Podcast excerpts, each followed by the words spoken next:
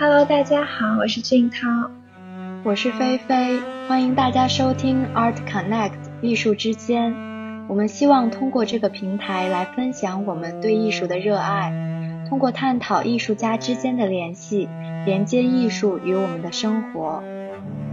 之前两期我们讨论了当代的装置艺术，这期我们来聊聊抽象的油画作品吧。好的。事实上，很多抽象的油画作品在社会中都饱受争议。俊涛，你还记得2012年在佳士得拍卖的《橙红黄》这件作品吗？嗯，我记得是 Mark Rothko 的作品，当时好像拍出了八千多万美元的价格，饱受争议。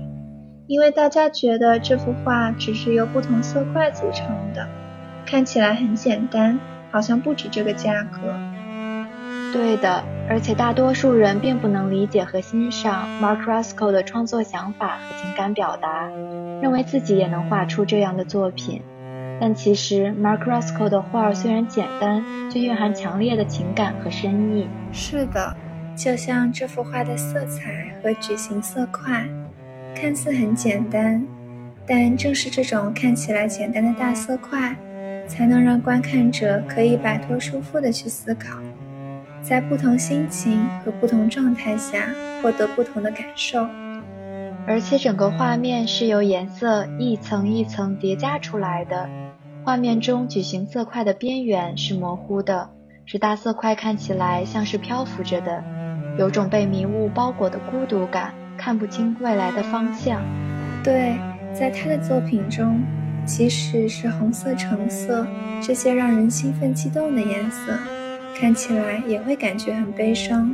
提到这幅画，会让我联想到另外一位抽象画家的作品《当下》，它是 Howard Hodgkin 晚期的一幅作品。它也是用了明亮简单的颜色，红色和黄色在木板上创作的。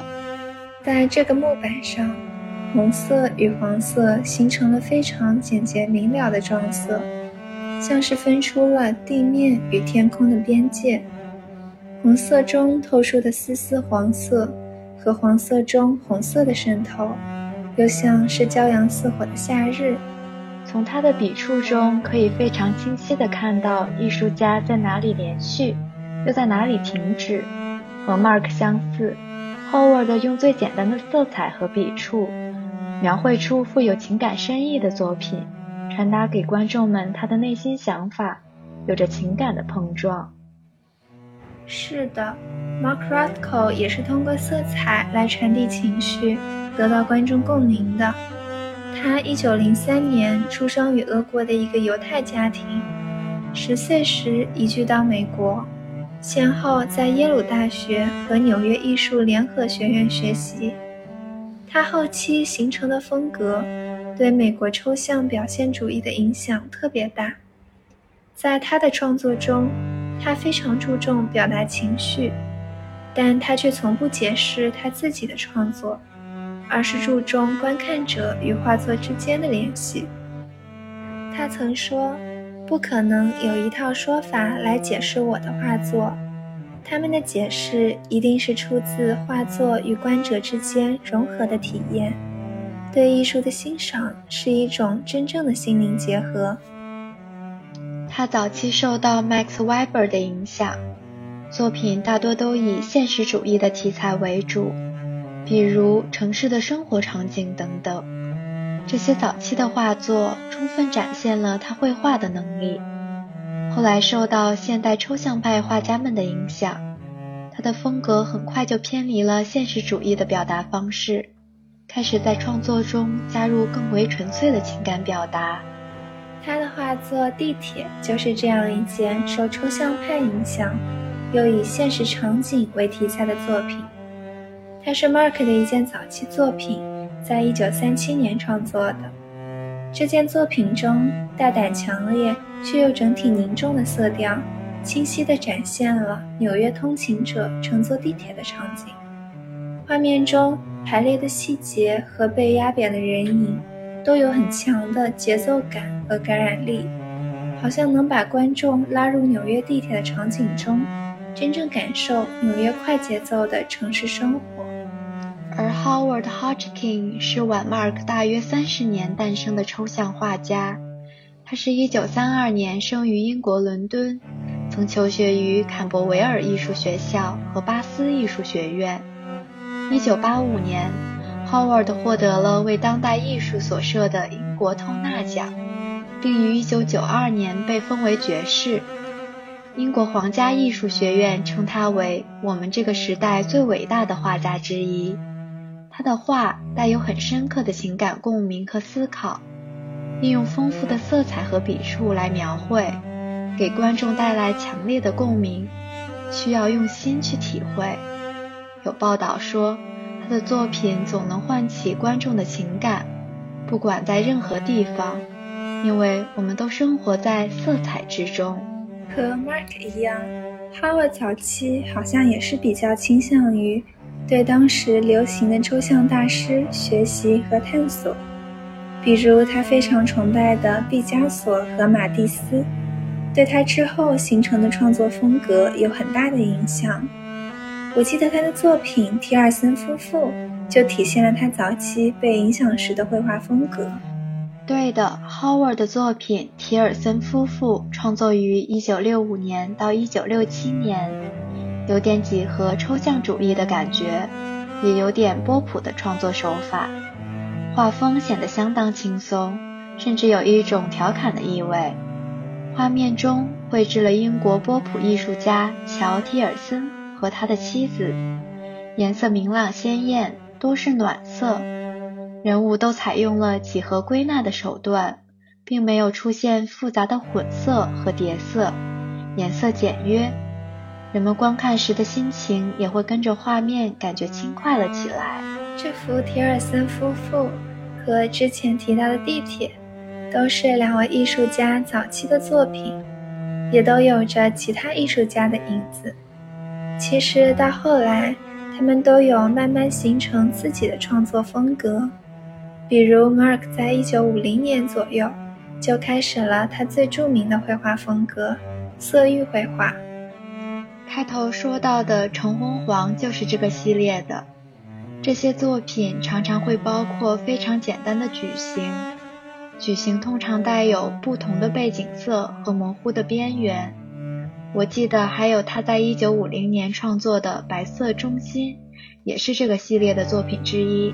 是的，它们都有简洁的构图、大小不一的色块和多层的色彩，感觉在这个系列中，Mark 将非常复杂的想法简化了。以很直接的方式展现出来，从而让他的作品更自然地说话，更自然的把观众引入画作营造的精神世界里。我听说他的后期作品好像大多都以深色或者昏暗的颜色为主，比如那个罗斯克教堂好像就是这样的。是的，从六十年代开始，可能因为多年的焦虑症。或是亲人朋友接连离世的原因，他就开始更倾向于深色和阴暗的颜色。罗斯科教堂就是他在这个时期创作的。难怪这个教堂内的十四幅画作都是深紫色、异色、黑色这些深沉的颜色呢。对的，这些凝重又深沉的色彩，像是传达了他晚期忧郁的情绪，但又像是营造出。一种沉思冥想的氛围，让观众自己去理解和感受。从早期的现实题材到晚期独创的风格，Mark 都在通过多样的色彩和极简的构图传递他的情感和想法，给观众空间去理解并得到共鸣。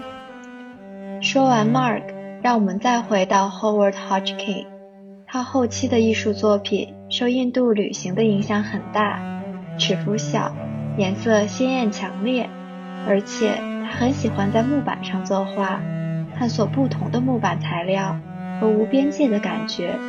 即使有画框，他也会把油彩涂到画框上，让画框也成为作品的一部分。我记得他曾说，画必须和各个部分都关联起来，而他的作品展现给人们的。大体是他捕捉到能反映某种情感的个人片刻回忆。他的作品《雨》就有这样的展现。被泰特美术馆收藏的《雨》是他在1984年到1989年完成的作品。从颜色上来看，作品中心的绿色、红色、粉红色和蓝色呈不规则形状，而又相互重叠，似乎是在远处的模糊景象。而四周又被灰黑色的颜色包围，像是窗户。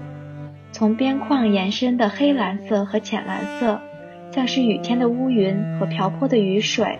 之前提过的无边界感，在这幅画中也有展现。虽然这幅画被画上了边框，可是边缘处还是透出后面的鲜艳色彩，给人感觉这幅画像是在悬浮的状态中。并没有连接到特定的墙壁上。Howard 利用色彩的组合对比，描绘出了自然景象，带给观众无尽的想象。除了雨，他的晚期作品有一幅让我印象深刻，可以看出他强烈的个人风格，情感的抒发也非常的到位。这幅作品叫《听音乐的艺术家肖像》，是在2011年到2016年。晚年时期创作的作品，作品的描绘也体现了之前说过的没有边界感，把边框当做了作品的一部分去创作。他非常感性，画面中绘制了他自己在听杰罗姆卡根的最后一次见到巴黎的场景，人们可以很清晰地辨认出佝偻身体静坐的艺术家。而他这寥寥几笔也绘画出了一丝伤感。这幅作品的基调是悲伤的，运用的颜色也多是黑色、灰色、咖啡色等暗色调的颜色，笔触潦草又迅疾，却仍然带有静默之感和强烈的情感共鸣，能吸引人驻足慢慢品味。Howard 的画作别树一帜，在抽象与具象。叙述记事与纯粹观感，过去和现在之间建立起迫切的关系。他的作品私密细腻，而且富有洞察力，通常融入了大量的创作时间与思考。Howard 和 Mark 这两位抽象艺术家都有着对色彩的强烈感知和追求，他们透过色彩来传递情绪情感。也在早期的一步步学习和探索中，慢慢形成自己后期的抽象风格。是的，不过 Mark rosco 的色彩传递是单一的，不管是什么样的色彩组合，都渗透着淡淡的悲伤和忧郁感。而 Howard Hodgkin 的作品却是多样的，在每个阶段用的色彩、形状和笔触都不一样，他所传递的心境也都不一样。好啦。我们的这期节目到这里就结束了，希望大家可以通过这期节目对抽象画作和这两位艺术家有不一样的了解和看法。希望大家能在评论区分享对他们的感受，和我们一起讨论。谢谢大家的收听，期待下次再见。